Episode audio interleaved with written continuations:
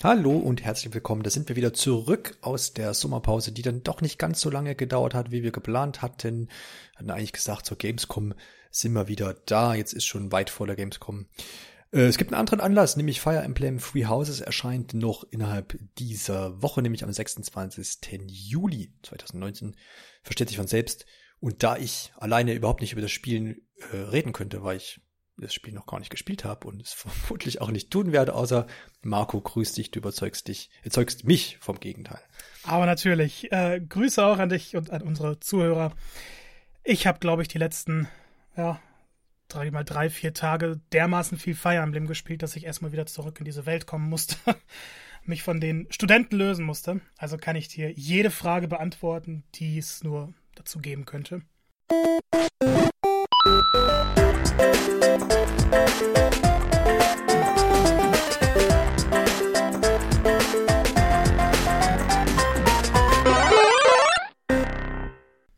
Herzlich willkommen zurück aus der Fire Emblem-Welt. Ähm, ja, du hast ja gesagt, schon über 40 Stunden. Das ist eine, eine dicke Spielzeit, aber ich glaube, das ist ähm, relativ üblich für die Fire Emblem-Serie, zumindest was jetzt die letzten zehn Jahre wahrscheinlich angeht, mal so grob geschätzt. Ja, ich habe mal, ich hab mal so auf ja? How Long to Beat geschaut. Ähm, es mhm. ist wohl Awakening und Fates so knapp unter 30 Stunden die mhm. Regelspielzeit. Auf jeden Fall ist es keine Reihe, wo man, äh, wo man jetzt von acht bis zehn Stunden Spiel, äh, Spielstunden ausgehen kann. Das geht immer ein bisschen länger zu, auf jeden Fall. Was ja nicht Schlechtes bedeuten soll. Fire Emblem, äh, so allgemein ist mir natürlich schon länger ein Begriff, absolut.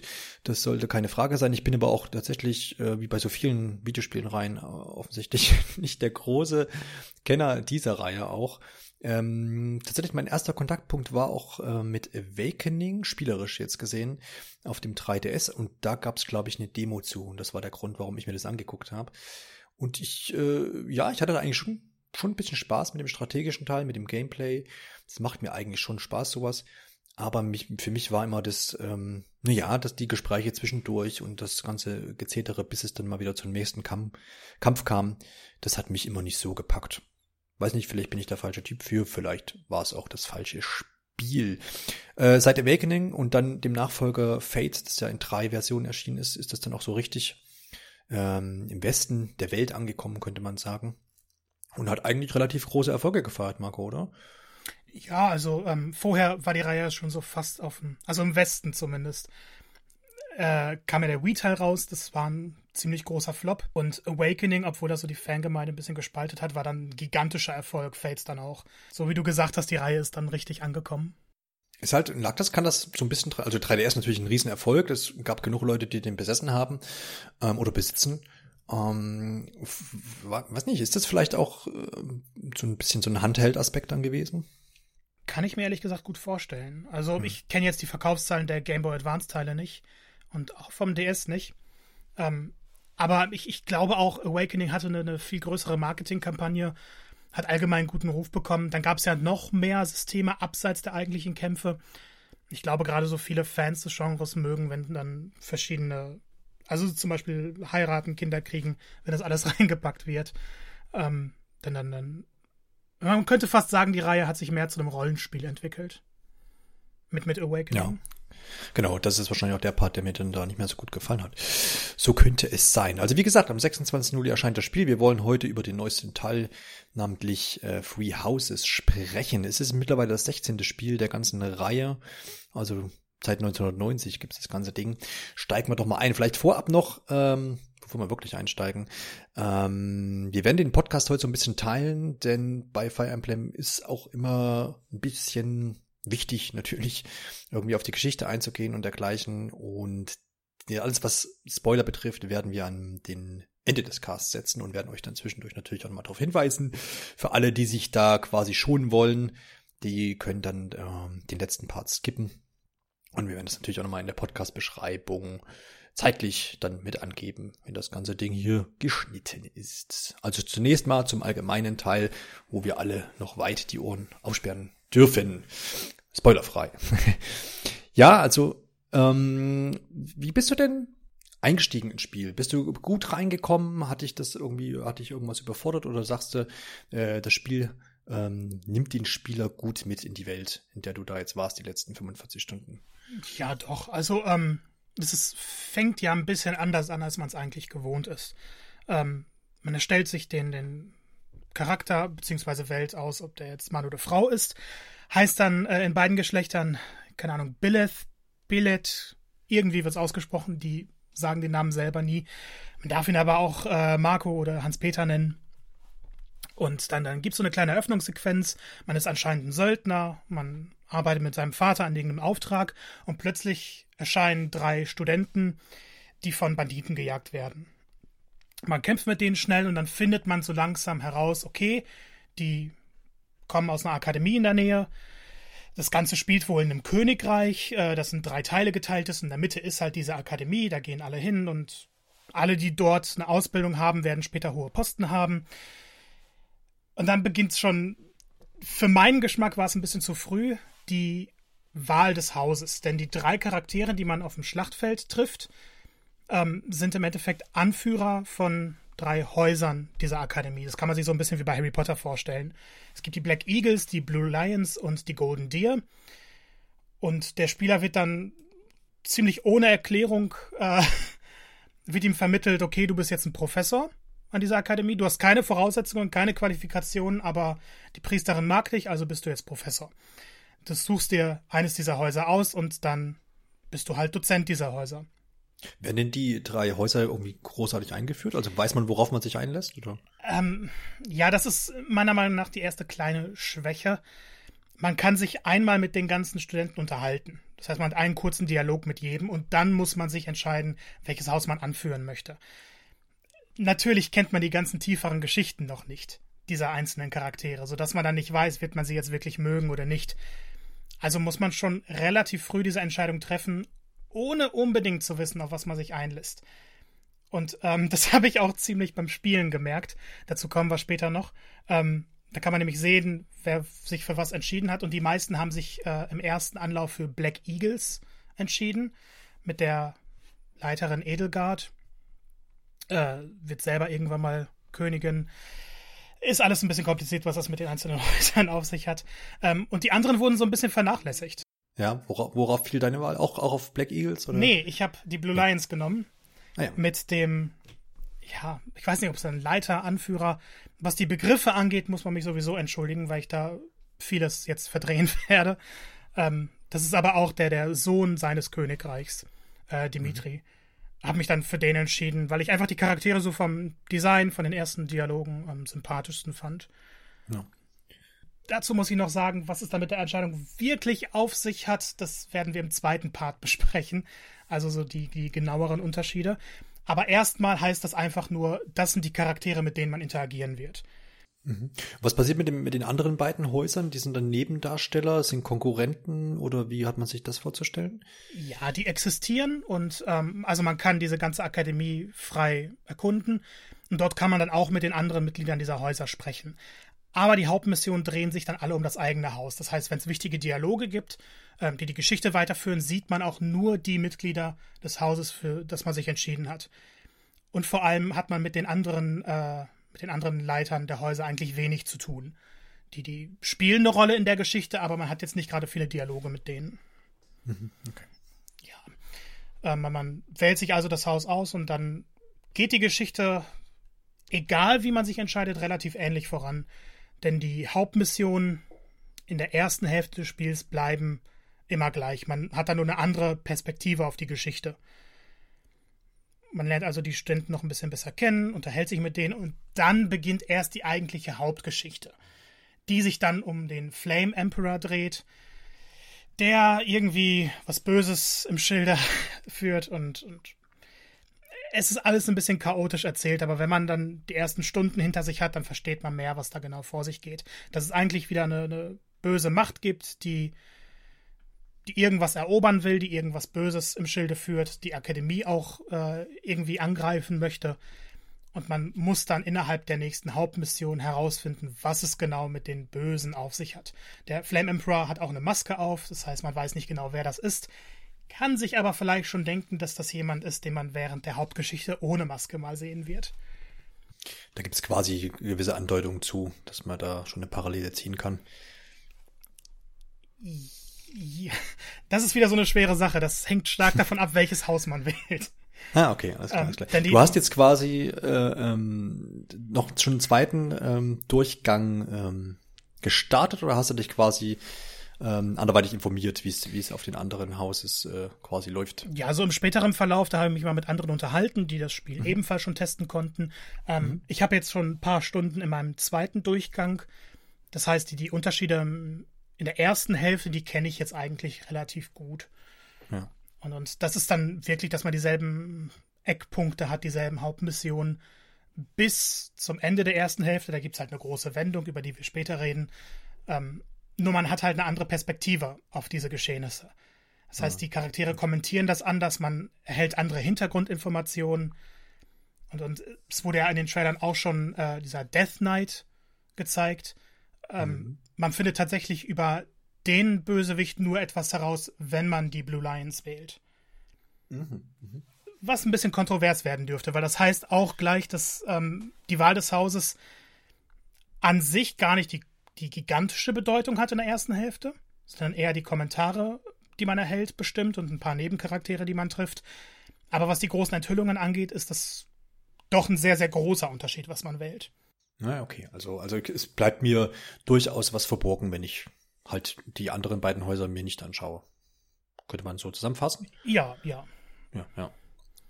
Okay, aber ähm, ja, müssen wir vielleicht noch herauskristallisieren, ob sich das, ob das dann Sachen sind, die, die, ich meine, es wäre ja jetzt nicht verkehrt, ähm, hat ja auch seine Begründung, wenn ich, wenn ich ein, mich für ein Haus entscheide und bekomme dann etwas nicht mit, sonst bräuchte ich mich ja nicht zu entscheiden, das liegt ja auch in der Natur der Sache.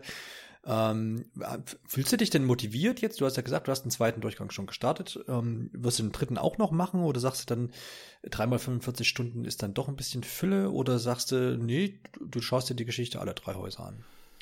Ist eine ganz, ganz schwere Entscheidung und ähm, mhm. theoretisch ja. Ich möchte die Geschichte aller drei Häuser kennen. Ich will sie auch am liebsten spielen. Weil sich aber die Unterschiede in der ersten Hälfte stark begrenzen, und erst in der zweiten Hälfte wirklich Auswirkungen haben, weiß ich nicht, ob ich das wirklich dann die, die drei Male machen möchte. Denn im Endeffekt dauert der erste Part, in meinem ersten Durchlauf, im zweiten wird er ein bisschen kürzer ausfallen, denke ich mal, hat er 25 Stunden gedauert. Das heißt, wenn also ich jetzt den zweiten. Mehr als die Hälfte. Ne? Ja, ja, ist halt eine, eine Hälfte wirklich, so kann man hm, das sehen. Ja. Und okay. ähm, wenn ich jetzt schon jetzt weiß, ähm, es wird sich nicht allzu viel ändern.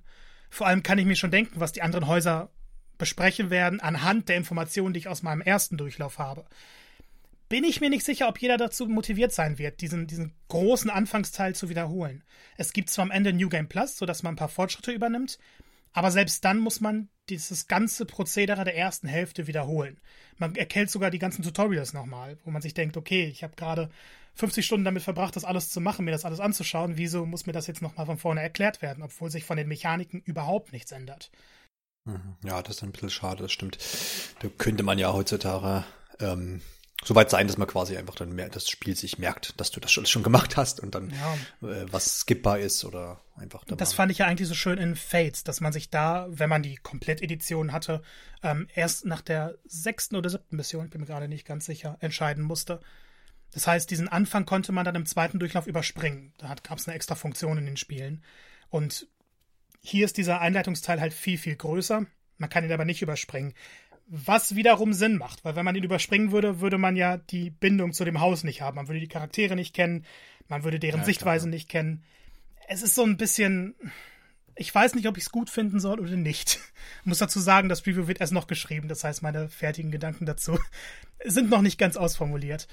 Ähm, ja, ist also bisschen zweischneidig. Ja, es macht Sinn, wie sie es gemacht haben, aber es war vielleicht nicht ja. die beste Idee, das so aufzuziehen. Dass halt so ein großer Teil im Endeffekt sehr ähnlich ist. Wie eingangs erwähnt, ist ja ähm, Fire Emblem für mich interessant in dieser Demo und in den Teilen, die ich mal so ein bisschen gesehen oder angespielt habe, gewesen, aufgrund dieser ja, strategischen Kämpfe, die ja meines Wissens nach ähm, immer dieses, dieses Schachbrettmuster zugrunde haben, auf dem ich meine einzelnen Figuren hin und her rücke und eben ja strategische Aktionen ausführe und das quasi in Runden ähm, gegen die IP läuft. Das Grundgerüst in Free House ist immer noch so, also Grundgerüst meine ich jetzt Schachbrettmuster, äh, ich rücke meine Figuren übers Feld und es findet abwechselnd gegen die KI statt. Ja, es ist genauso, wie du beschrieben hast. Das Grundsystem hat sich eigentlich kaum verändert.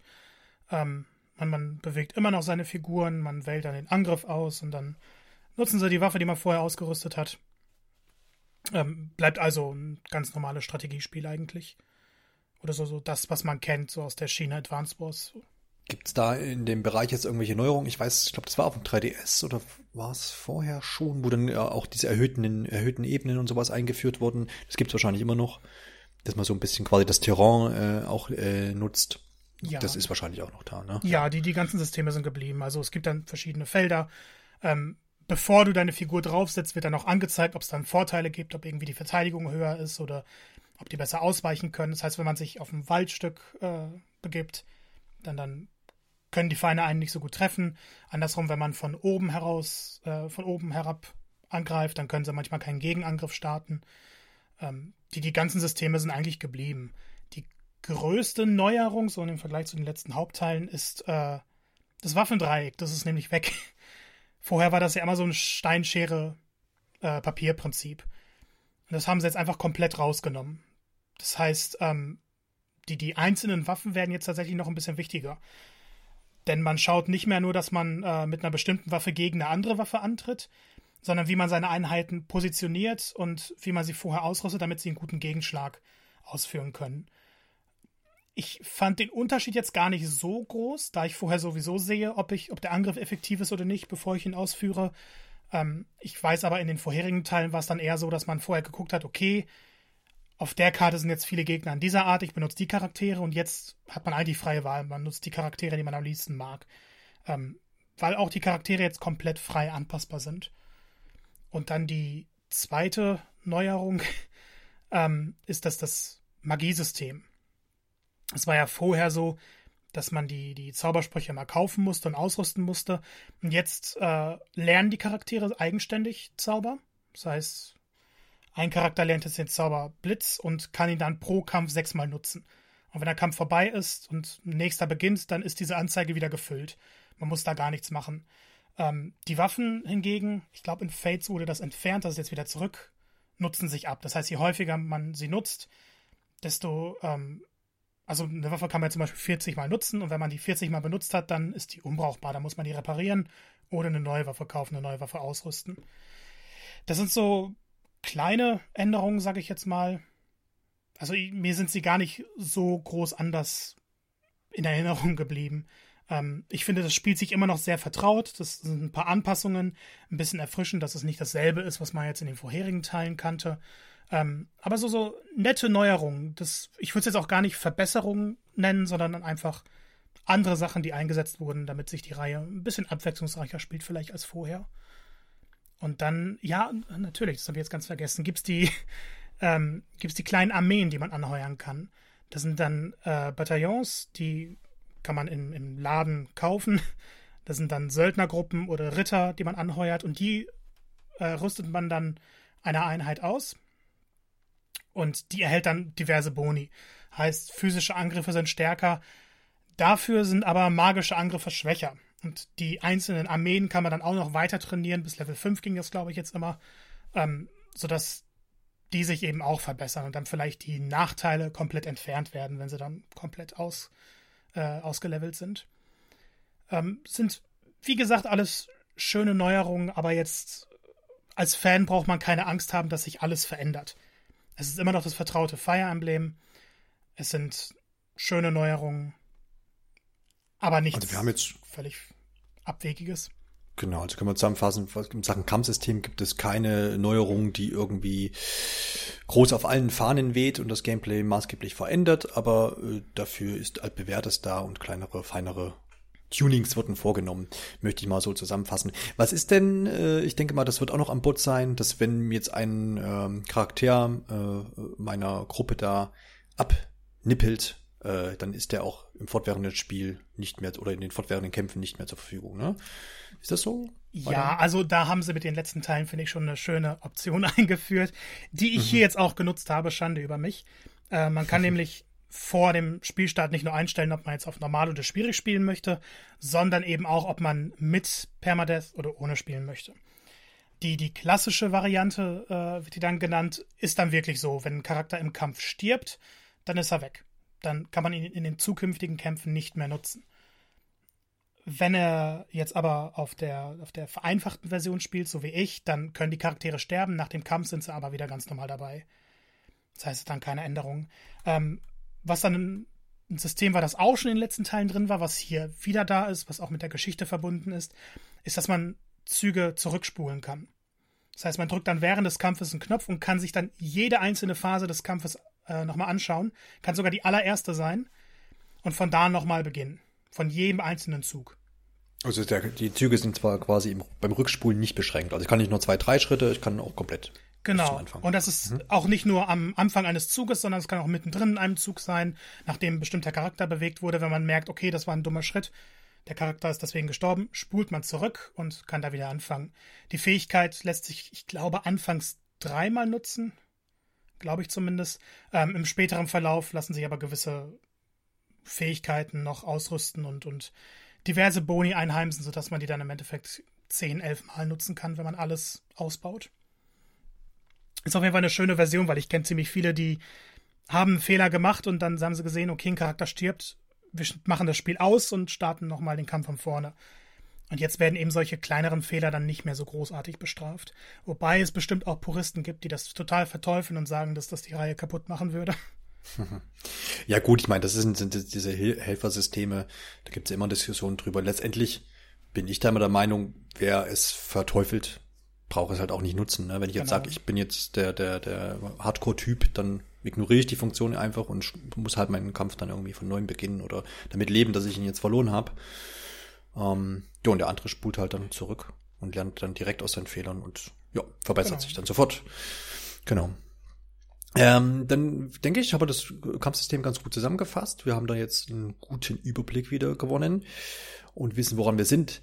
Jetzt äh, weiß ich zumindest aus Trailern und Direct-Präsentationen, die ich mir natürlich zu Gemüte geführt habe, ähm, dass das Spiel natürlich nicht nur aus, diesen, äh, aus diesem Gameplay-Element besteht. Das ist ja auch so üblich für Fire Emblem mittlerweile. Wie sieht's denn mit dem ganzen Rest aus? Du hast ja schon gesagt, es gibt ein frei erkundbares ähm, Haus, also diese, diese Akademie, Akademie, wo die äh, Studenten und die Häuser ähm, quasi untergebracht sind. Ähm, das heißt, ich habe äh, so ein bisschen Open World, zumindest im Kleinen. Jo, eigentlich schon. Also man, man darf sich das gar nicht als Nebenfunktion vorstellen. Zwar in den vorherigen Teilen hatte man seine Basis oder im, im Echoes konnte man die Dungeons erkunden und ein bisschen in den Städten was sehen. Ähm, das ist keine Nebenfunktion, das ist keine Nebenbeschäftigung. Ich habe tatsächlich mehr in der Zeit in der Akademie verbracht als auf den Schlachtfeldern. Ähm, Im Endeffekt sind sie jetzt. Das könnte aber jetzt auch, könnte jetzt auch heißen, dass einfach es zu wenig Kämpfe gibt.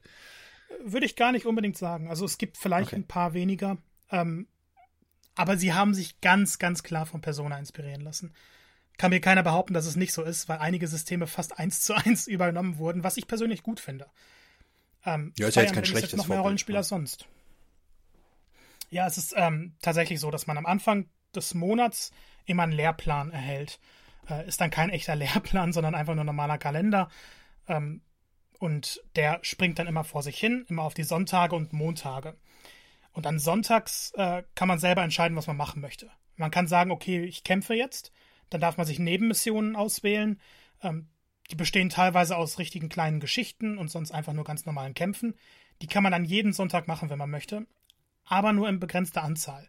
Anfangs hat man nur einen Punkt, den man dafür ausgeben kann und die meisten Kämpfe verbrauchen einen Punkt, sodass man dann einen Kampf machen kann und dann ist der Tag vorbei.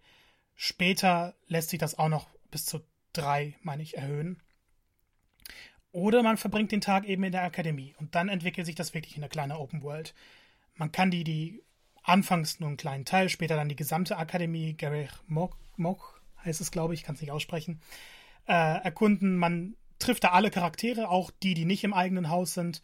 Man kann mit denen reden, man schaltet dann wieder diese Unterstützungsgespräche frei, die es ganz normal immer gab. Aber allgemein hat man viel mehr das Gefühl, dass man diese Welt erkundet und dass man sich mit den Charakteren viel, viel mehr unterhält.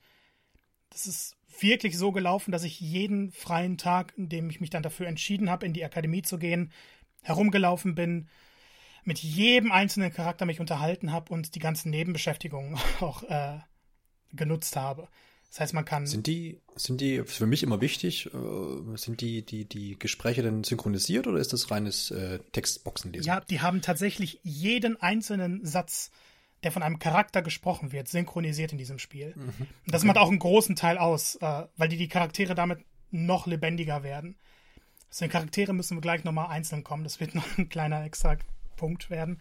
Ähm, aber man kann sich selbst mit einer kleinen Wache unterhalten und da wird der Text auch gesprochen. Einige Tutorials werden sogar vorgelesen. Also die haben bereits in Echos die wichtigsten Dialoge synchronisiert und jetzt wirklich alles. Was, was dieses ganze Akademieleben noch ein bisschen lebendiger macht. Man unterhält sich mit den Charakteren, man hört die und man kann so viel dort machen. Das geht ja nicht nur darum, dass man sich neue Waffen kauft und die ausrüstet. Man kann zu anderen Dozenten gehen, von denen Lektionen erhalten, um zum Beispiel seine Schwertfähigkeiten oder seine Faustfähigkeiten zu erhöhen. Man kann Blumen pflanzen und die dann eine Woche später ernten und fortan diese Blumen dann an andere Charaktere weiter verschenken, um neue äh, Gespräche freizuschalten. Oder dann eben auch mehr äh, Bonuspunkte in den Kämpfen zu erhalten, wenn die Charaktere zusammenkämpfen, wenn man die dann nebeneinander positioniert. Man kann miteinander kochen, was die Motivation der Charaktere erhöht. Motivation wird auch noch ein ganz wichtiger Punkt. Äh, man kann seinen Dozentenrang erhöhen, damit man mehr Punkte erhält. Weil auch im Akademieleben kann man einige Sachen nicht beliebig oft machen, sondern muss schauen, okay, ich habe fünf Aktivitätspunkte, ich kann jetzt fünf Aktivitäten nachgehen. Man kann fischen, was auch nochmal ein kleines Minispiel ist, in das ich bestimmt drei Stunden gesteckt habe. Obwohl es nicht besonders der, komplex der ist. Der Klassiker, Angeln gehen.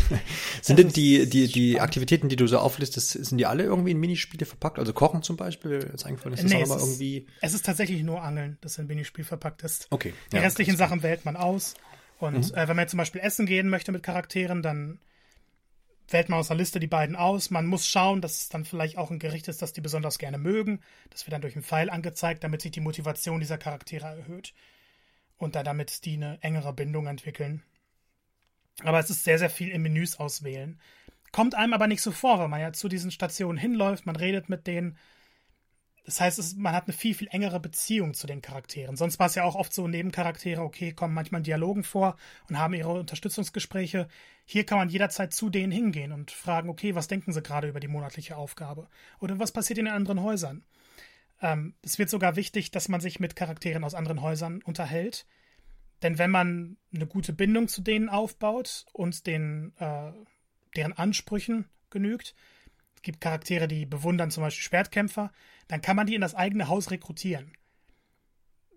Die haben dann in der Geschichte keine Bedeutung, das heißt, die werden nicht auf einmal in Zwischensequenzen auftauchen, aber man erhält deren Nebenmission und man kann die fortan als eigene Einheiten nutzen. Naja, okay. Das also, also heißt, wenn ich das ignorieren würde, dann habe ich, hab ich diese Nebenmission quasi gar nicht zur Verfügung. Ja, so kommt es mir ja. zumindest vor. Ich will meine Hand dafür nicht ja. ins Feuer legen, aber es ist kein ja, okay. Zufall, dass ich nur Nebenmissionen von Charakteren hatte, die in meiner Gruppe waren. Hm, ja, klar. Ja, was dann andersrum auch heißt, dass man eben in einem Durchlauf nicht alle äh, Nebenmissionen spielen kann. Hm, ja, klar. Ja. Es gibt dann einige, wo dann noch ein Charakter hinzukommt, der eigentlich nicht aus dem eigenen Haus ist. Den nutzt man dann für eine Mission. Aber ansonsten dreht sie sich immer um die Charaktere, die selber im eigenen Haus sind oder die man rekrutiert hat. Ja. Wie lebendig ist denn das, äh, das ganze Haus? Das würde mich jetzt interessieren. Also wie ist das Leben dort? Ist, ist das so, stell mir das ja jetzt erstmal, würde ich mal den, den Vorwurf in den Raum setzen, dass die Charaktere da in ihren Handlungen irgendwo hinpositioniert sind, in, irgendwo in einen Raum, wo es halt gerade passt und darauf warten, von dir angesprochen zu werden? Oder ist es schon ein bisschen mit Lebendigkeit gefüllt? Nein, die stehen da und warten auf einen angesprochen zu werden. okay. äh, es gibt dann viele NPCs, die man nicht ansprechen kann. Die laufen dann hin und her, das heißt, man sieht Bewegung. Aber ich finde es immer ganz schön, in die Küche zu kommen und dann stehen immer dieselben fünf Charaktere, die man nicht ansprechen kann, in einer Reihe und warten auf ihr Essen und bewegen sich nie. Das heißt, die warten, also insgesamt mehrere Monate darauf, bis sie was zu essen bekommen. Ja. ja, also es ist ein bisschen Bewegung ist vorhanden, nicht allzu viel. Ähm, ansonsten, mhm. vorher hat man aber nur Charakterbilder gesehen, wenn man sich mit denen unterhält. Jetzt bewegen ja, die sich halt schon, aber auf der Stelle eben. Ja, ja. Ähm, es ist lebendiger als vorher, aber, das wird auch noch ein schöner Punkt, die Technik ähm, verhindert dann, dass das Ganze doch ein bisschen schöner gemacht wurde. Weil mhm. auch das, das Kloster an sich steht halt da und ähm, manchmal bewegt sich was, aber es ist, wenn man es auf das Gameplay herunterbricht, einfach nur Ablaufen der verschiedenen Stationen und nicht irgendwie lebendiges Akademieleben, wo man wo man irgendwie sieht, dass man mit Charakteren umherlaufen kann oder so. Das ist mhm. es definitiv nicht. Okay. Ähm, du bist auf Sonntag und Montag eingegangen. Du hast äh, die, die, Aktivitäten am Montag schon genannt oder sind die gerade an mir vorbeigezogen? Das sind die Aktivitäten vom Sonntag. Genau, wollte gerade sagen, ja. Montag kommt noch, haben wir noch offen. Ne? Tatsächlich kann man sich Sonntag auch dafür entscheiden, Seminare zu besuchen, um bestimmte mhm. Statuswerte okay. zu verbessern oder sich auszuruhen. Wieso ausruhen eine Option ist, erklären wir später im Spoiler-Teil. Es okay. ist schwer, über dieses Spiel spoilerfrei zu reden. Ja, glaube ähm, ich, ja. Montags geht's dann äh, an, an den Unterricht. Dort kann man dann auch aus einer Liste die verschiedenen Charaktere auswählen, die man in der eigenen Klasse hat. Und dann werden da alle Fähigkeiten, die ein Charakter haben kann, äh, angezeigt. Das heißt, die Schwertfähigkeit, äh, die, die Faustfähigkeit, die dann auch bestimmt, wie gut man Waffen führen kann. Weil man jetzt die besten Schwerter nur führen kann, wenn man den Rang A sich erarbeitet hat. Und jeder Charakter oder die meisten starten mit dem Rang E. Das heißt, man wählt dann diese Fähigkeit aus und kann die trainieren. Das hängt auch davon ab, wie viele Punkte man zur Verfügung hat. Das heißt, man kann nicht alles unendlich oft machen. Aber wenn ich jetzt zum Beispiel sehe, okay, Dimitri ist gut mit dem Speer, dann trainiere ich den darauf. Dann erhält er da noch zusätzliche Punkte, die er sowieso auch im Kampf erhält, aber dadurch kann man das Ganze ein bisschen beschleunigen, dass sie sich halt eher auf bestimmte Waffen spezialisieren. Das ist so, dass das Hauptsystem ist recht simpel. Wenn man das einmal gemacht hat, kommt man gut durch. Man muss sich da gar nicht länger aufhalten, weil man ja irgendwann weiß, will ich jetzt, dass ein Charakter ein Schwertkämpfer wird oder ein Heiler, dann spezialisiert man ihn eben darauf. Ganz netter Touch ist, dass manchmal die Studenten selber ankommen und sagen, okay, ich lerne gerade auf, auf dieses Ziel hinaus, aber ich möchte in Wirklichkeit ein Hexer werden. Darf ich auch da äh, ein bisschen was dran machen? Und dann kann man selber entscheiden, möchte man dem zustimmen oder nicht. Hat dann dementsprechend die Auswirkungen, dass eine Charakterklasse vielleicht völlig anders ist. Und es ist auch nicht immer vom Vorteil, Ja zu sagen. Ansonsten kann man das komplett ignorieren und denen sagen, worauf die sich spezialisieren wollen. Denn abseits des normalen Trainings ähm, studieren die halt auch über die Woche dann zwei Werte, die man vorher bestimmt oder die, die sich selber aussuchen. Die man vorgibt, ja, okay. Ja. Wie hat man sich das dann jetzt gameplay-technisch vorzustellen, wenn du sagst Unterricht, äh, Training, sind das auch alles, also ist es wie ein äh, Skilltree, ich wähle äh, Charakter X an und sage ihm, er möchte bitte im Schwertkampf besser werden oder Gibt es da auch nochmal irgendwie gameplay-technisch irgendwas zu sehen? Ne, es sind alles nur simple Menüs, in denen man das anklickt. Okay. Es ist dann okay, schöne ja. Szene gesetzt. Die freuen sich dann ich, immer. Das, ich denke mal, das ist so für, für einen Fire Emblem-Kenner wahrscheinlich logisch, meine Frage, oder die Antwort auf die Frage ist logisch. Aber ich frage ganz einfach nur vielleicht. Oh ja, vorher gab es das ja nicht, also. Ja, ja, okay, klar, aber letztendlich äh, es klang, klingt immer so ein bisschen, als wäre, würde da jetzt dann quasi nochmal, wenn du von Training sprichst, eben da auch noch mal irgendwie was gameplay-technisch umgesetzt. Nur, dass wir das hier mal festhalten, dass das quasi naja, also Menüs quasi organisiert ab, ist. Ja. Abseits der Kämpfe kann man sich das wirklich vorstellen, dass alles durch Menüs stattfindet, auch wenn man die, die Akademie erkunden kann. Wenn man das alles auf Gameplay-Mechaniken herunterbricht, sind das alles nur Menüs, in denen man was auswählt. Und Fischen ist eher mhm. die Ausnahme. Die einzige Sache, ja. wo man eben im richtigen Takt den A-Knopf drücken muss. Sonst ja. passiert alles durch Menüs und Animationen dann dabei.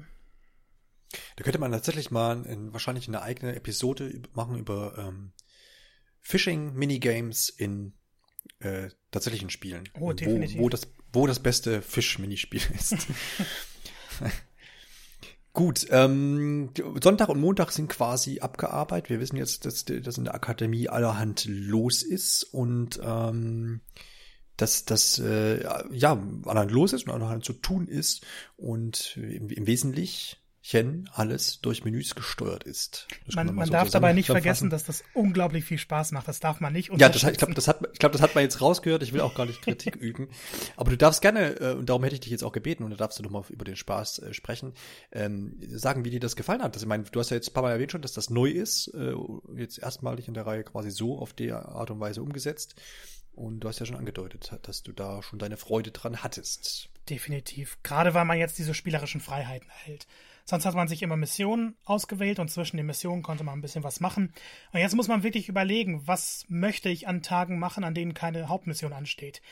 Denn pro Monat gibt es nur eine Hauptmission, die meistens am Ende ist. Und die ganze Zeit vorher muss man sich immer die Sonntage und Montage verplanen. Und diese Entscheidungen haben dann ja auch einen direkten Einfluss darauf, wie sich Charaktere entwickeln. Möchte ich jetzt mit einem trainieren? Möchte ich den verbessern? Oder möchte ich lieber die ganze Truppe einmal in den Kampf schicken gucken, wie sie sich verausgabt.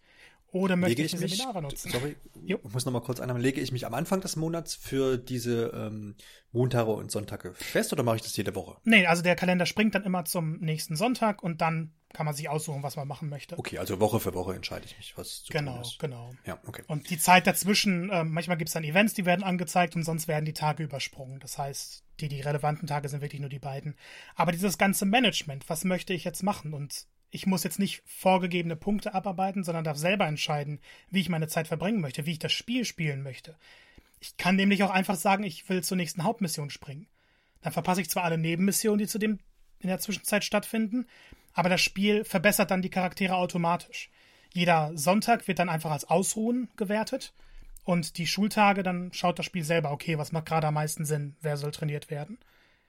Heißt, wenn jetzt jemand sagt, der mag dieses Zeitmanagement nicht, der mag es nicht zu überlegen, wie will ich jetzt meine einzelnen Charaktere anpassen, der kann sagen, ich ignoriere es. Dann hat man zwar ein deutlich kürzeres Spiel und ich finde, dann geht auch ein großer Reiz weg. Denn für mich war das fast besser als die Kämpfe, mich in der Akademie mit allen vertraut zu machen, immer wieder was Neues zu unternehmen und vor allem diese kleinen Mini-Geschichten äh, zu, zu, mitzubekommen. Es ist aber auf jeden Fall möglich, die ganzen Sachen zu überspringen. Ah, Okay, also dann da kann ich schon ein bisschen auf Automatisierung setzen und sagen, ich Genau. rasch da in, in gewisser Weise durch und widme mich dann den Kämpfen für alle, die die Kampf begeistert sind. Okay, ja, aber klar, man muss dann eben abwägen, wie du sagst, wenn es da, da gibt es anscheinend dann auch was zu verpassen. Oh ja, oh ja. Also das kennt man ja. Ich, man muss diesen Persona-Vergleich einfach machen, denn dieses Zeitmanagement, was will man wann machen, Zeit vergeht, man kann nicht unendlich viel machen, das ist einfach aus Persona. Das ist hier angepasst und deutlich abgespeckt, aber trotzdem in der, in der Ausführung, die genauso viel Spaß macht.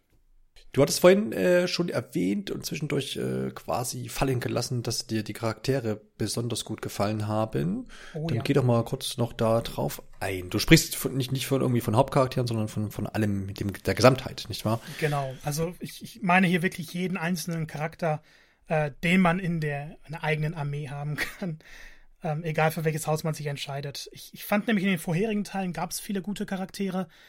Die haben sich aber dann nur in den kleinen Gesprächen bemerkbar gemacht oder waren als Einheiten wichtiger als als Persönlichkeiten. Und hier ist es, und ich lüge dabei nicht, ich fand jeden einzelnen Charakter interessant.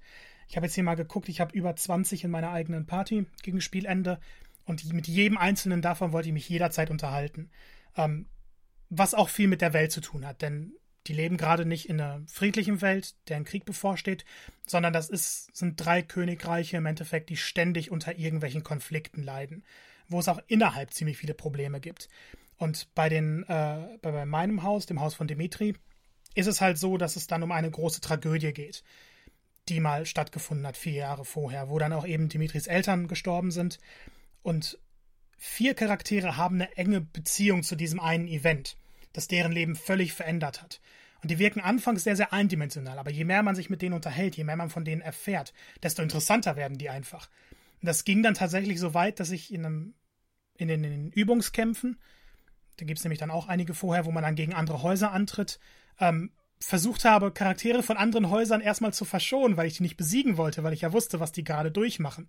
Das heißt, man kümmert sich wirklich um jeden Charakter. Man will von jedem jede Facette sehen. Was ich für Fire Emblem völlig revolutionär finde.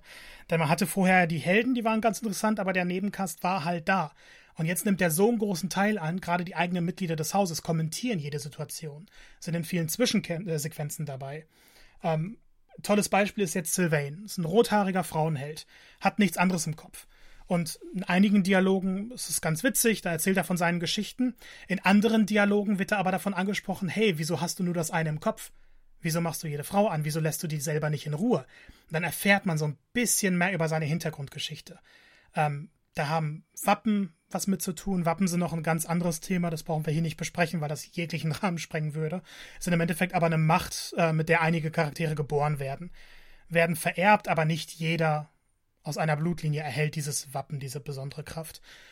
Und dann erfährt man so langsam ein bisschen, was er eigentlich durchmachen musste und denkt sich, okay, das ist jetzt kein Comic Relief Charakter, sondern wirklich tiefgreifender Charakter, der, der eine dermaßen traumatisierte Persönlichkeit darstellt, dass man sich denkt, wow, das hätte ich von Anfang an niemals erwartet. Und das hat man mit jedem Einzelnen hier. Das heißt, wer, ähm, wer eine glatt gebügelte Geschichte möchte oder wer das alles ignorieren möchte, verpasst einige der besten Charakterinteraktionen, die man auf dieser Konsole überhaupt haben kann. Deshalb kümmert euch bitte darum, möglichst mit vielen Charakteren zu sprechen, alles Mögliche da zu machen. Denn das ist, finde ich, vielleicht sogar die größte Stärke des Spiels, die einzelnen Charaktere. Okay, also vernachlässigt bitte nicht einen Charakter, um das nochmal quasi festzuhalten. Die sind auch tatsächlich dann Grund dafür, weshalb es sich lohnt, jeden Pfad durchzuspielen. Okay. Ja, krass. Also da, da bist du ja dann schon sehr, sehr erfreut über diesen Bereich des Spiels. Ähm, ein anderer Teil, der nicht so gut wegkommt, weil ähm, wir uns schon im Vorhinein drüber unterhalten haben und ich natürlich jetzt auch so ein paar andere äh, Berichterstattungen auch verfolgt habe, ist der der Technik. Wir müssen jetzt mal an der Stelle vielleicht auch äh, nochmal dazu sagen, für diejenigen, die es noch nicht wissen, dass, ähm, entwickelt wird der oder wurde das ganze Spiel einmal natürlich von Intelligent Systems, die ja quasi federführend für diese Reihe sind, äh, mit Unterstützung von Koei Tecmo. So ist das richtig, ne? Mhm. Genau. Und äh, ist, ist denn klar, wie die Entwicklungs, äh, oder wie man sich da aufgeteilt hat? Äh, ist das bekannt oder gibt es da irgendwie Mutmaßungen zu? Vermutlich könnte ich jetzt in den Credits schauen. Ähm, okay, ja, aber es, es, gibt, es gibt es da irgendwie nicht. Das wurde vorher nicht groß bekannt gegeben. Es wurde wohl mhm, gesagt, dass mhm. Intelligent System sich eben Hilfe von Coltecmo geholt hat, die dann eben mhm. die Programmierung übernommen haben äh, und das Scum-System umgesetzt haben, damit sich äh, das eigentliche Kernteam mehr mit der Hauptgeschichte und den Charakteren beschäftigen konnte. Weil es ja auch viel, ja viel mehr Charaktere als vorher sind. Genau, womit ja quasi der Punkt erstmal an Intelligent Systems geht, weil du das ja eben gerade sehr gelobt hast, darauf wollte ich jetzt hinaus. Ja. Wir könnten zumindest in der, in der, in der Situation, wo wie, wie wir jetzt äh, das Wissen haben, wenn das tatsächlich diese Aufteilung war. Ähm, genau, der, der Punkt, ich glaube ich habe es noch gar nicht erwähnt, der Punkt, der hier nicht so gut wegkommt, und den ich jetzt gerade versucht habe, äh, in Koei Tecmos Schuhe zu schieben, auch wenn ich vielleicht im, wenn ich wenn ich vielleicht auch damit im Unrecht bin, ich weiß es nicht, ist der Punkt der Technik. Äh, man hat ja bei den ersten Ankündigungstrailern schon so ein bisschen, also da gab es eigentlich immer positive, positives Feedback. Ähm, ne, man hat ja diesen Anime-Look äh, letztendlich äh, in diesen Zwischensequenzen und man hat aber dann oft von diesen Kampfsequenzen und von, von den, soll ich auch von den, den Teilen aus der Akademie gar nicht so viel gesehen, soweit ich mich da erinnere. Zumindest wüsste ich nicht, dass ich bei irgendeinem Trailer zurückgeblieben bin und gesagt habe, oh, oh, das sieht alles noch gar nicht so geil aus. Ähm, aber tatsächlich ist es eben so gekommen.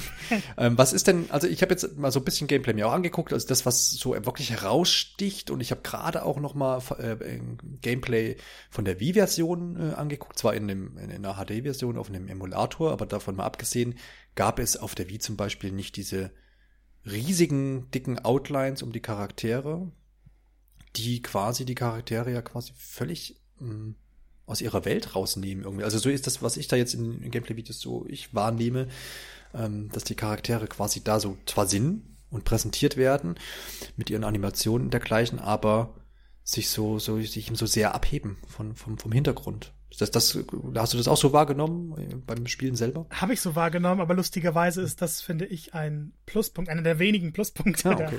der, der Technik. das, ähm, ja gut, das war jetzt das, was mir aufgefallen ist. Ja, ja. Dachte, also, naja, ist irgendwie erstmal komisch. ja. ja, sie widmen sich jetzt, was die, ja. was die Charakterdesigns angeht, völlig dem Anime-Stil. Ähm, hm. die, die sehen halt deutlich mehr Anime aus als die, die letzten Teile. Ich mag das Design, es ist natürlich aber eine Entscheidung, die vielleicht nicht jeder begrüßen wird. Hm das Problem dabei, ich würde es gar nicht richtig Problem nennen, weil Probleme ähm, gibt es noch genug bei diesem Spiel, ähm, mhm. ist, dass die Welt an sich eben keine Anime-Welt ist, sondern so ein bisschen realistischer gestaltet wurde, eher so wie die mhm. letzten Teile. Dementsprechend stechen die Charaktere schon heraus, wie du gesagt hast. Ähm, ich finde aber so, dass das Gesamtbild, so der, der Stil an sich ist doch relativ gut getroffen. Zumindest war ich jetzt ähm, also es ist aufgefallen, dass die herausstechen, aber mich hat es nie gestört.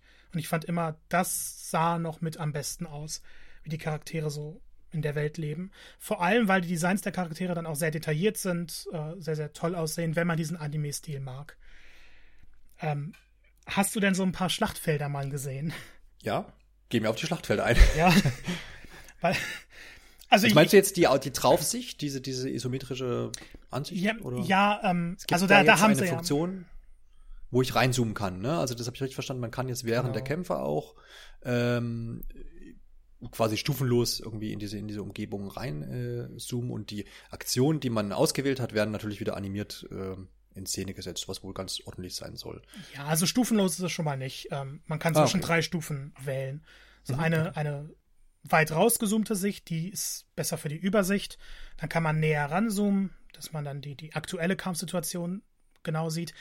Oder man zoomt eben sehr, sehr nah ran, wie du es gesagt hast, und dann sieht es aus wie ein, ja, wie, wie ein ganz normaler Schlachtfeld. Also nicht von oben drauf, sondern man ist mittendrin.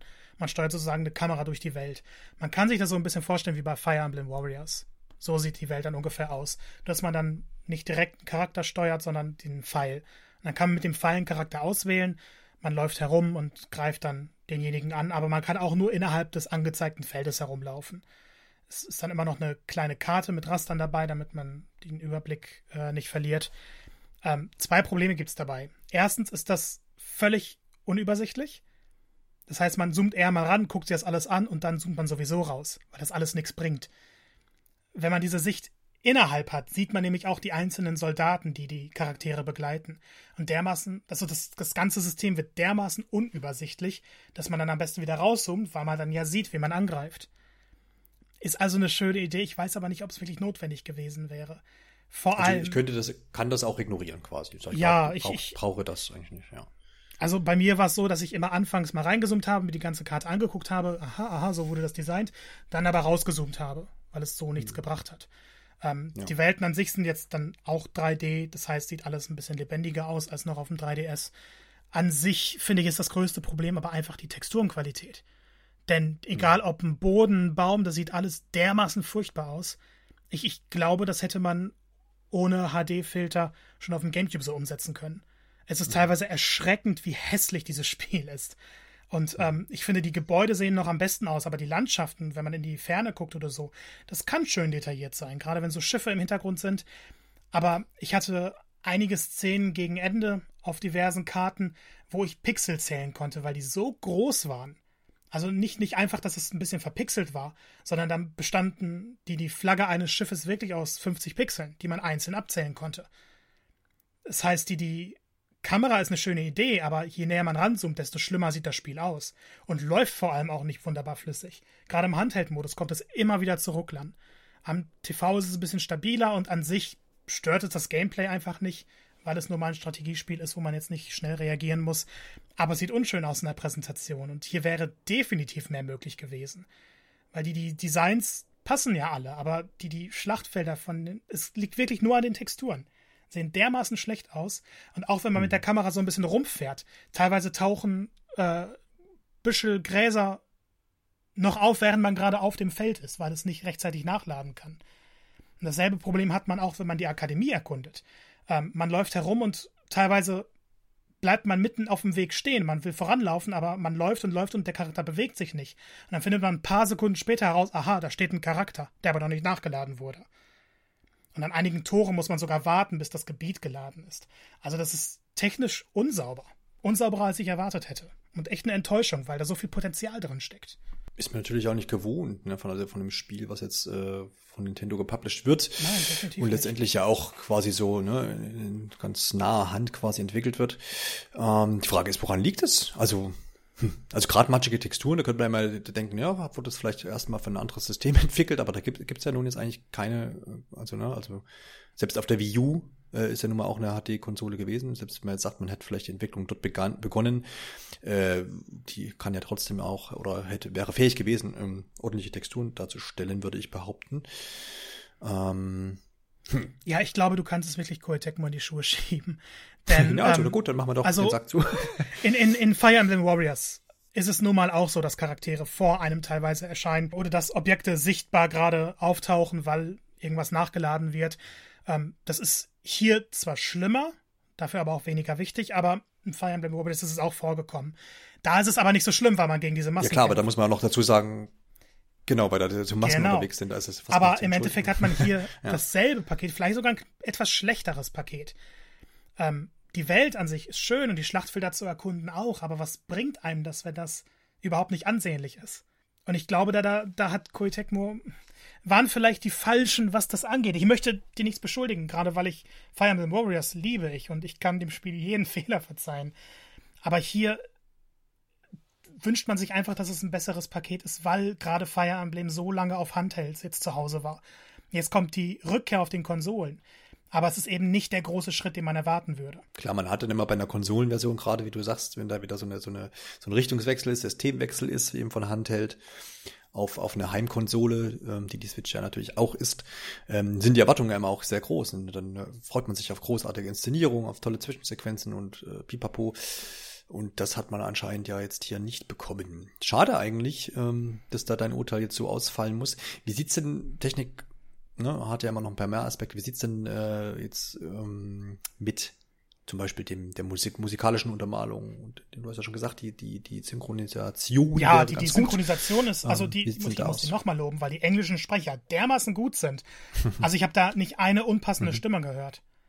Also was was Nintendo hier mhm. ähm, in die Synchronisation reingesteckt hat, verdient Bewunderung, weil das ein dermaßen gutes Paket ist. Ich finde, ein, ein Witcher hat nicht so eine gute Synchronisation wie Fire Emblem Three Houses. Oh, krass, ja.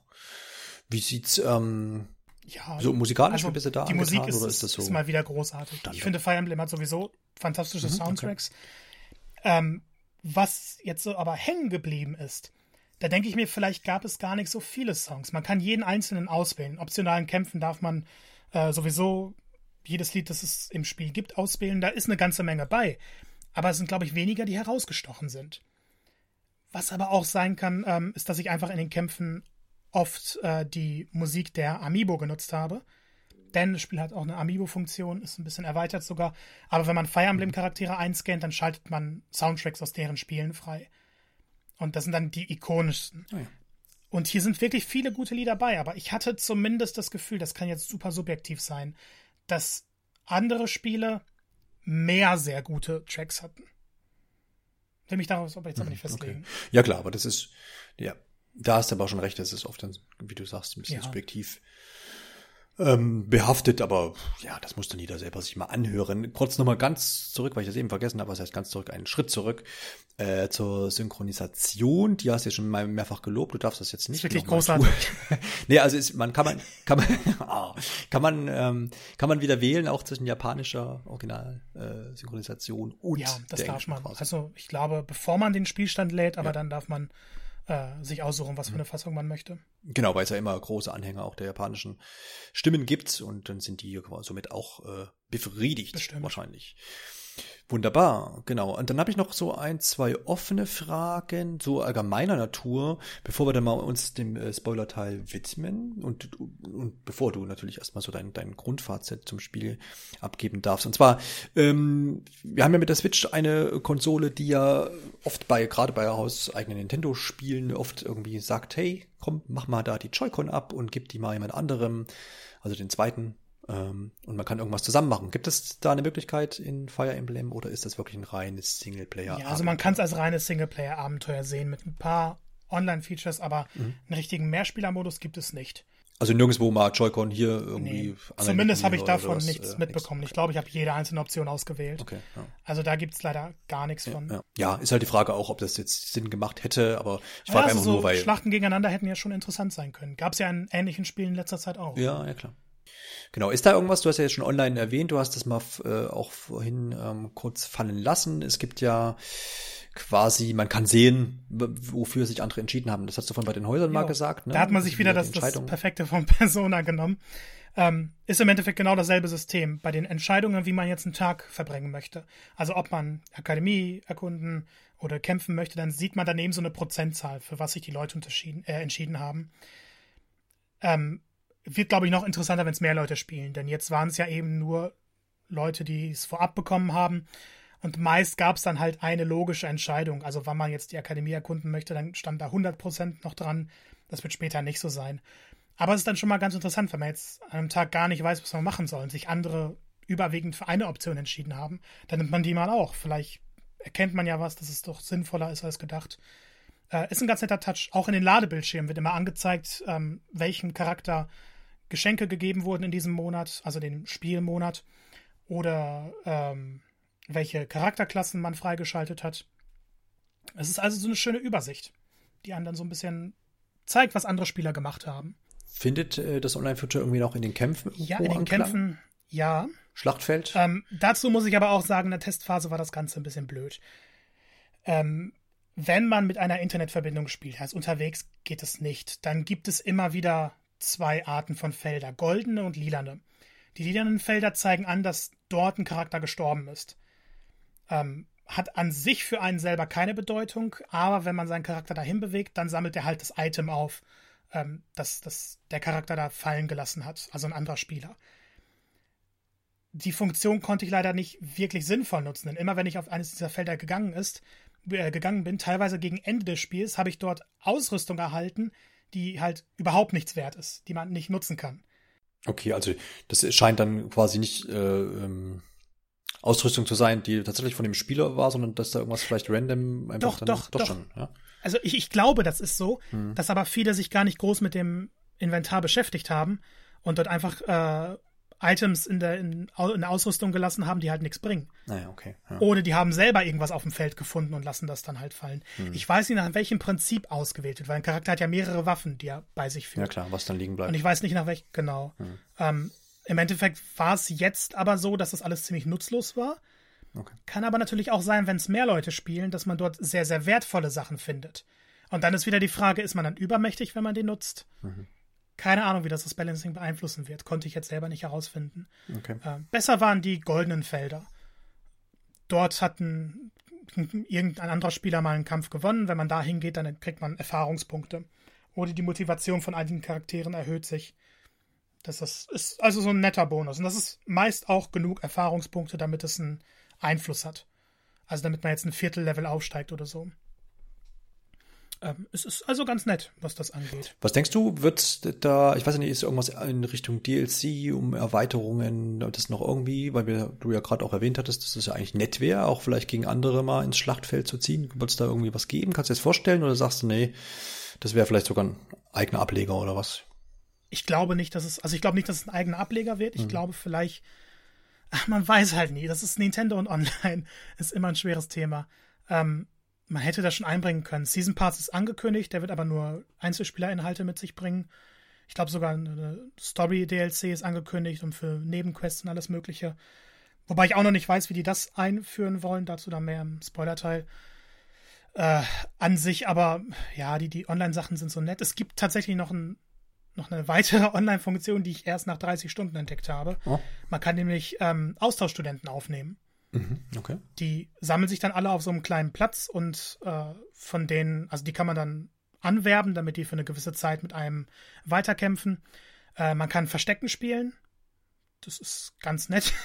Also ein kleines Minispiel, dann gibt es auch kleine Belohnungen für. Oder man kann sich eben eine Waffe von denen kaufen. Das heißt, ähm, ich selber kann jetzt auf der Akademie einen Ort wählen, wo mein Charakter Verstecken spielen soll. Es muss übrigens nicht der Hauptcharakter sein. Man kann irgendeinen auswählen. Der erscheint dann halt doppelt in der Spielwelt des anderen. Aber auch markiert als Austauschstudent, hat also keine Dialoge oder so. Ja. Ich suche mir als einen Ort, äh, wo der Verstecken spielen will. Ich suche mir ein Item aus, das ich dann für die Zeit gar nicht bei mir habe und schicke den einfach in, in die Welt los. Und der erscheint dann vor, also anschließend in Welten anderer Spieler und die können dann hingehen und mit dem die Spiele spielen oder Items kaufen. Das ganze System war aber ebenfalls in der Testphase noch ein bisschen blöd, weil die Leute nur die wertlosesten Items ausgerüstet haben. Mhm. Ja, klar. Das heißt, wenn ich dann da hingegangen bin, habe es sich meistens gar nicht gelohnt, die, die Eisenachs zu kaufen oder so, weil ich schon deutlich bessere hatte. Ja. Ähm, ich habe dann aber meinen Charakter wieder zurückgeholt. Nach einer Spielwoche geht das dann. Und habe dann auch Geld dafür bekommen. Also das, was er im Endeffekt, also wenn andere meine Items kaufen, kriege ich das Geld dafür. Ja, klar. Und ich kriege auch das Item wieder zurück. Ah, okay. Also es ist quasi nur ausgeliehen. Ja. Für dich ist es eine Zeit lang weg und dann hast du es wieder danach. Genau. Ja. ja. teilweise sogar in einer verbesserten Version. Also man mhm. kann es nutzen, mhm. wenn man möchte. Okay. Wenn man sich ein bisschen vereinfachen möchte. Ja, ja. Gut, dann würde ich dich dann einfach mal bitten, jetzt das spoilerfreie Fazit zu Fire Emblem Free Houses zu ziehen. Wenn du das denn schon soweit kannst und danach geht's mal in die Spoiler rein. Fire Emblem Three Houses ist im Endeffekt ein sehr, sehr gutes Spiel. Man darf sich es aber nicht vorstellen als große Revolution. Es ist nicht so viel besser als die Vorteile, als die Vorgänger, weil es auf einer Heimkonsole ist. Das Spiel geht in eine andere Richtung. Es hat viel mehr Rollenspielanteile. Es geht viel mehr in die Persona-Richtung. Da wurden sich einige Elemente äh, doch schon sehr, sehr deutlich abgeguckt. Ähm, dementsprechend ist es einfach ein anderes Spiel. man hat immer noch die Kämpfe, es gibt sinnvolle Neuerungen, teilweise Verbesserungen, teilweise wurden Systeme wieder entfernt. Ähm, die Kämpfe sind aber gewohnt gut, machen Spaß. Äh, der, der Fokus, die einzelnen Charaktere zu verbessern, ist jetzt viel, viel größer. Das Leben in der Akademie ist größer. Und natürlich, für was für ein Haus entscheidet man sich. Dementsprechend ist die Geschichte ein bisschen anders. Äh, ich, ich glaube, das ist eigentlich das Fazit, das man an dieser Stelle ziehen kann. Es werden viele Fans damit zufrieden sein. Es wird ein paar Fans geben, die sich mehr erhofft haben oder die sich eher ein klassischeres Fire Emblem gewünscht hätten. Aber genauso wird es auch Leute geben, die bisher vielleicht abgeschreckt davon waren, dass so viel Strategie mit drin ist, die sich jetzt darüber freuen werden, dass es halt so viel mehr gibt und dass die Geschichte und die Charaktere eigentlich wert ist, die Kämpfe zu bestreiten, selbst wenn man Strategiespiele nicht mag. Für jeden ist ein bisschen was dabei.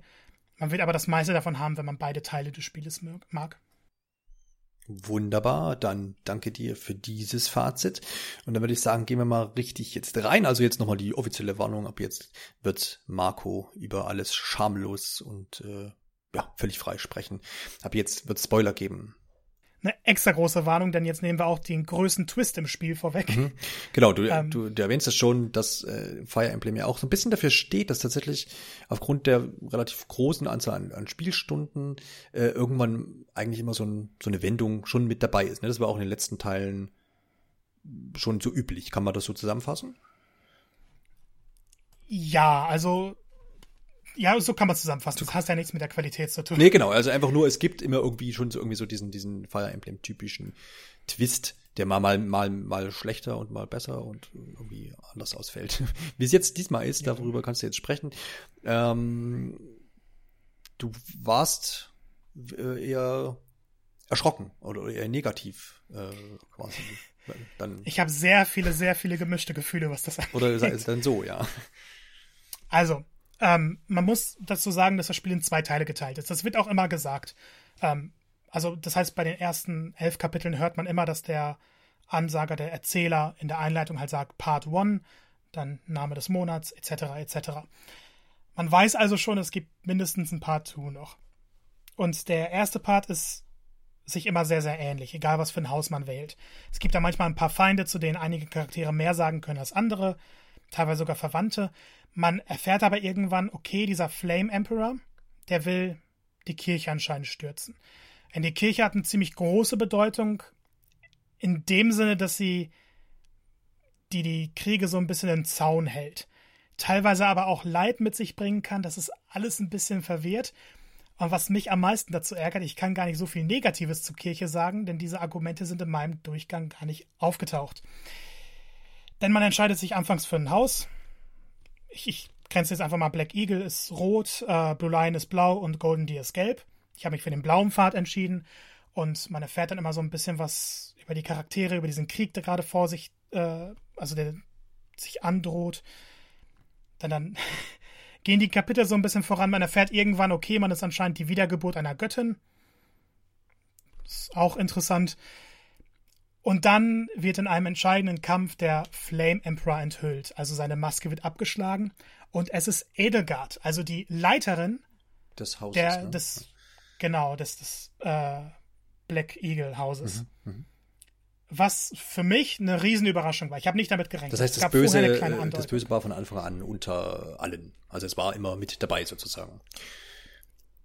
Zumindest war es Teil der Akademie, wenn ich das jetzt richtig verstehe, ne? Ich, ich, ich, muss, ich muss dafür ein bisschen weiter ausholen, wenn du aber genau jetzt, zu erklären. Okay, wenn du aber jetzt Black Eagles gewählt hättest, dann ähm, wäre das der, der, der, der Dazu komme ich gleich. Okay, okay. Das müssen wir noch ein bisschen weiter hinten anschieben, weil ja, das okay. nochmal also das ist der große Punkt, den ich mit dieser langen Ansprache machen okay, möchte. Okay, dann los. Ähm, für mich war es ein großer Schock, als das enthüllt wurde. Mhm. Und es gibt da einen großen Krieg, den verliert man auch wenn man die Schlacht an sich gewinnt, spielerisch, gameplay-technisch. Und der eigene Charakter fällt in den Abgrund und man wacht irgendwann auf und merkt, okay, es sind fünf Jahre später. Mhm. Edelgard hat ihr Königreich übernommen und alles ist im Krieg. Äh, es gibt noch ein paar Widerstandskämpfer. Man trifft auf Dimitri, der vorher eigentlich ein sehr gewissenhafter Charakter war. Und er ist völlig verrückt geworden im Anschluss. Der will nur jeden töten, der sich irgendwie in seinen Weg stellt. Und man kämpft dann so langsam, die Geschichte geht dann ein bisschen weiter. Ich darf jetzt nicht sagen, wie es ausgeht, aber ab dem Moment gibt es eigentlich keine Überraschungen mehr, da man jede einzelne Wendung mindestens eine Stunde vorher schon erkennen kann. Im Endeffekt hat man aber die Geschichte eines jungen Mannes, der völlig verrückt geworden ist, irgendwann wieder zu sich kommen muss und in den großen Krieg zieht, um die Welt zu befreien. Vor dem Bösen. Vor, dem, vor der bösen Edelgard, dem bösen Roten Reich. Für mich war das dann die Geschichte. Im Endeffekt ein klassischer Kampf gut gegen böse. Und ja, fand es ein bisschen langweilig irgendwann. Die zweite Hälfte war von der Spannung her deutlich, deutlich langweiliger als die erste Hälfte weil man in der ersten Hälfte halt noch überlegt hat, was passiert dann. Und ab der Mitte wird alles dargelegt. Das heißt, man weiß genau, was vor sich geht. Hm. Jetzt habe ich aber noch mit jemandem geschrieben, der sich den äh, Black Eagle Pfad am Anfang ausgesucht hat. Und dort ist es tatsächlich so, dass man dann auch diese Enthüllung hat. Man darf sich dann aber entscheiden, ob man mit Edelgard diesen Krieg bestreiten möchte oder gegen sie. Ah, ja. Wenn man sich dafür entscheidet, ist aber die Story viel, viel kürzer. Die hat dann nur fünf oder sechs Kapitel. Es gibt halt eine große Schlacht, die im E3-Trailer schon gezeigt wurde. Äh, die gibt es nicht ganz am Ende, sondern das ist, glaube in der Mitte des zweiten Kapitels, äh, des, des zweiten Aktes. Und äh, dann ist die Geschichte vorbei, wenn man diese Schlacht gewinnt. Wenn man sich dagegen entscheidet, soll sich das aber auch nicht großartig ändern. Äh, dann sollen halt nur ein paar Kapitel mehr sein und man kämpft dann gegen eine andere Bedrohung, aber die Charaktere, die dann bei einem sind, sind gleich, weil man sich ja für das Haus entschieden hat. Mhm. Ich kann dazu jetzt gar nichts Genaues sagen, ehrlich gesagt. Ähm, weil sich halt sehr, sehr viel ändern soll. Man soll die, die Perspektive von ihr erfahren. Natürlich ist es dann nicht Dimitris Haus, das den großen Widerstand anzettelt. Äh, es passieren dann also andere Sachen. Man hat nicht mehr wie in der ersten Hälfte des Spiels diese Ausgangssituation, dass die Entscheidung des Hauses nur die Kommentare bestimmt, sondern jetzt entscheidet es wirklich über den Verlauf der Geschichte. Mhm. Wenn man diesen Fall aber spielt, dann erfährt man mehr von den Gründen. Man erfährt, wieso Edelgard überhaupt diesen Krieg anzetteln möchte. Wieso ihre Sicht vielleicht gar nicht so unbedingt falsch ist. Und ein paar Anzeichen gab es auch in meinem Weg dafür.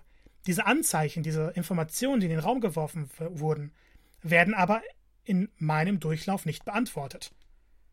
Okay. Auf der anderen Seite, wenn man sich für Edelgards Weg entscheidet, also egal, ob man jetzt für oder gegen sie kämpft, wenn man sich für die Black Eagles entscheidet, dann wird man nie herausfinden, wer denn jetzt der Death Knight ist, der auch in den ersten Kapiteln groß als Antagonist äh, aufgespielt wird. Man wird nicht herausfinden, wer das ist. Das erfährt man nur, wenn man den Blue Eagle Weg nimmt. Ja. Ist für mich eine Riesenkatastrophe, denn keiner dieser Wege verläuft wirklich befriedigend. Mhm. Mhm. Das heißt, man hat viele Informationen, man erhält aber nur einen kleinen Teil der Geschichte. Jetzt kann man sagen, naja, dann spielt man es nochmal. Kann man machen, aber dann muss man wieder die ersten 25 Stunden wiederholen. Was du vorhin erwähnt hattest, ja ja, ich glaube nicht, dass das viele machen wollen hm, werden. Hm. Und es ist halt unglaublich wichtig, weil danach unterscheidet es sich erst. Ja. Dieser ganze Aufbau passt mir im Endeffekt überhaupt nicht. Hm. Äh, es macht schon Sinn, dass man sich anfangs für ein Haus entscheiden muss, weil ja die ganzen Gespräche da sind, man erhält andere Informationen, aber spielerisch nimmt es halt völligen Mehrwert weg. Hm, hm. Weil man so viele Optionen hinter einer dermaßen großen Hürde versteckt, dass eigentlich die, die große Idee hinter dem Spiel, dass eben die Wahl des Hauses so wichtig ist, total verzerrt wird. Ja, ja, klar. Weil ja wahrscheinlich ein kleiner Prozentteil tatsächlich nur diese, diese drei Durchgänge tatsächlich machen wird. Ne? Natürlich. Ja. Also wenn ich jetzt es nicht für den Test spielen würde, hätte ich auch gesagt, ich spiele einen Weg und es reicht mir dann. Den Rest gucke ich mir vielleicht im Internet an, lese mir durch, mhm. was da passiert. Mhm, mh. Gerade weil ja der Anfang sich nicht großartig voneinander unterscheidet. Hast du denn eine Idee, wie es designtechnisch anders hätte gestaltet werden können? Oder meinst du? Also ich, ich, ich hatte mir ja überlegt, vielleicht können sie irgendwie ein Patch bringen, dass man die ersten Stunden überspringen kann. Das geht aber ja nicht, weil die Einheiten müssen ja trainiert werden. Mhm. Man muss deren Geschichten kennen. Und ich glaube, da haben sie einfach eine falsche Designphilosophie hinter dem Spiel gehabt. Irgendwie äh, wäre was über diese, du hast ja gesagt, New Game Plus, also, also wenn man, ja, es ist wahrscheinlich auch schwer umsetzbar, wenn man sagt, man hat einen genau. Strang quasi abgearbeitet oder nimmt seine ganzen Werte mit und dann müsste aber das Spiel ja berücksichtigen, auch die Erfahrungen, die man gemacht hat, berücksichtigen und desgleichen. Ne? Also, ja, das ist, weil mit dem eigenen Charakter geht das vielleicht, aber eben mhm. nicht mit den Studenten. Ja, ja. muss man ja trotzdem hochziehen. Ja. Und vor allem, wenn man jetzt wirklich nur die zweite Hälfte eines Hauses spielen würde, mhm. würden einem viele Hintergrundinformationen fehlen, die mhm. in der mhm. ersten Hälfte erklärt werden. Mhm. Das sind aber immer nur diese Hintergrundinformationen und keine großen Ereignisse, die sich unterscheiden. Da hat man sich quasi designtechnisch ein bisschen in eine Sackgasse gefahren, wenn man es mal so. Ja, ja, ja. Weil es, es, ist schon richtig, dass man sich anfang, anfangs für ein Haus entscheiden muss. Aber dann gibt es eben dieses Problem dabei. Und das kann man nicht einfach beheben. Da wurde von Anfang an meiner Meinung nach eine falsche Entscheidung getroffen. Man hätte es noch ein bisschen verbessern können, aber ich finde, keiner dieser Wege ist, ist wirklich so gut geworden wie die erste Hälfte. Irgendwann verliert man das Interesse, man weiß genau, was passieren wird und es verläuft sich. Es verläuft sich einfach. Mhm. Also letztendlich bleibe ich vielleicht nach dem ersten Durchgang irgendwie mit ähm, offenen Fragen zurück, werde aber keine Motivation ja, ja. haben, das, das, die anderen Wege mir anzugucken. Höchstwahrscheinlich nicht. Also als Otto Normalverbraucher, der, der, der normal Zeit hat zum Videospielen. ja. Ja, hm. ja, du, du fasst es perfekt zusammen. Hm, okay. Ja. Das ist super, super schade. Das, das klingt natürlich jetzt auch dann wieder was, was gegen, gegen meine Interessen spricht. Dann, ab, abseits davon, dass natürlich das, das, ähm, das, das, das Spiel, der Spielaufbau an sich wahrscheinlich auch jetzt nicht so in meine Kerbe schlägt, was das Spiel jetzt wahrscheinlich nicht, womit ich das Spiel nicht abwerten äh, will, sondern es einfach eine Interessenfrage ist. Aber klar, wenn da natürlich dann, ja, ich, ich, ja. Ich, ich muss das jetzt für mich so darstellen. Ich hatte wahnsinnig viel Spaß. Ich habe hm. 45 Stunden dran gesessen. Ich muss aber sagen, in diesen 45 Stunden habe ich die letzten vier Monate größtenteils übersprungen, weil ich das Ende sehen wollte. Hm, das heißt, du hast dann da nicht mehr, nicht mehr die Akademie äh, durchforstet, sondern hast das dann da geskippt, quasi. Genau, ich habe alles automatisch machen lassen mhm. und dann auch die Hauptkämpfe gar nicht groß selber ausgefochten, sondern auch die Autokampffunktion genutzt. Mhm. Ähm, weil wegen meines Schwierigkeitsgrads haben dann alle Charaktere immer gut überlebt, die meisten zumindest. Ja, ja. Ähm, dass das ich halt jeden Kampf trotzdem gewinnen konnte. Aber ich wollte sehen, wie die Geschichte verläuft. Die Kämpfe werde ich natürlich noch nachholen. Ich habe das auf einem separaten Spielstand gemacht. Ähm, aber es ist, es ist dermaßen viel verschenktes Potenzial, weil ich im Endeffekt denke, mir hätte eine große Geschichte, in der alle Fragen beantwortet werden, besser gefallen. Es gibt ja jetzt Gerüchte darum, dass dieser Story-DLC vielleicht noch ein fünfter Weg ist es dann ja im Endeffekt wird ähm, der alles so ein bisschen vereint. Aber ähm, ich habe Leute erlebt, die haben beide Black Eagle-Pfade gespielt und die waren sauer, weil sie nie erfahren haben, wer der Death Knight jetzt im Endeffekt ist. Und selbst diese Enthüllung in meinem Weg war die dermaßen unspektakulär.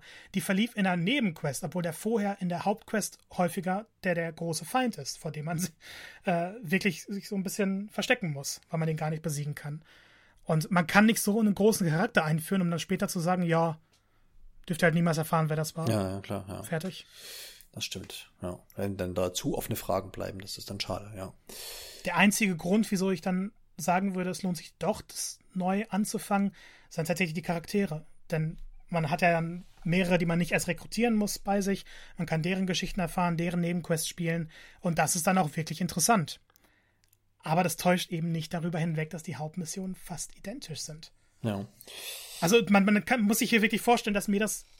Ich hatte Spaß mit dem Spiel, aber es hat einen dermaßen bitteren Geschmack hinterlassen, dass ich nach dem Spiel weniger davon begeistert bin als während des Spiels. Ja, ja.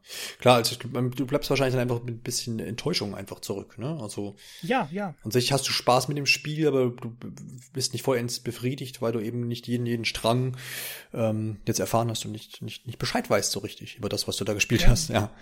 Ja, auch weil die Verläufe teilweise nicht gut geschrieben hm, sind. Hm. Also einige Situationen sind dermaßen lächerlich, da, da es wird ein Charakter eingeführt später in meinem Weg, mhm. ein Nebencharakter. Und sobald dieser Charakter den ersten Satz spricht, weiß man schon genau, was zwei Kapitel später passieren wird.